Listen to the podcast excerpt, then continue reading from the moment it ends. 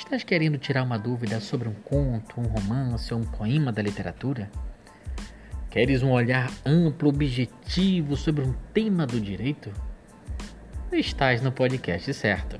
Né? Aqui, em Literatura e Direito, ponto e contraponto, vamos ter diversas interpretações, leituras e um olhar o mais amplo e objetivo sobre o direito. Então, vem com a gente.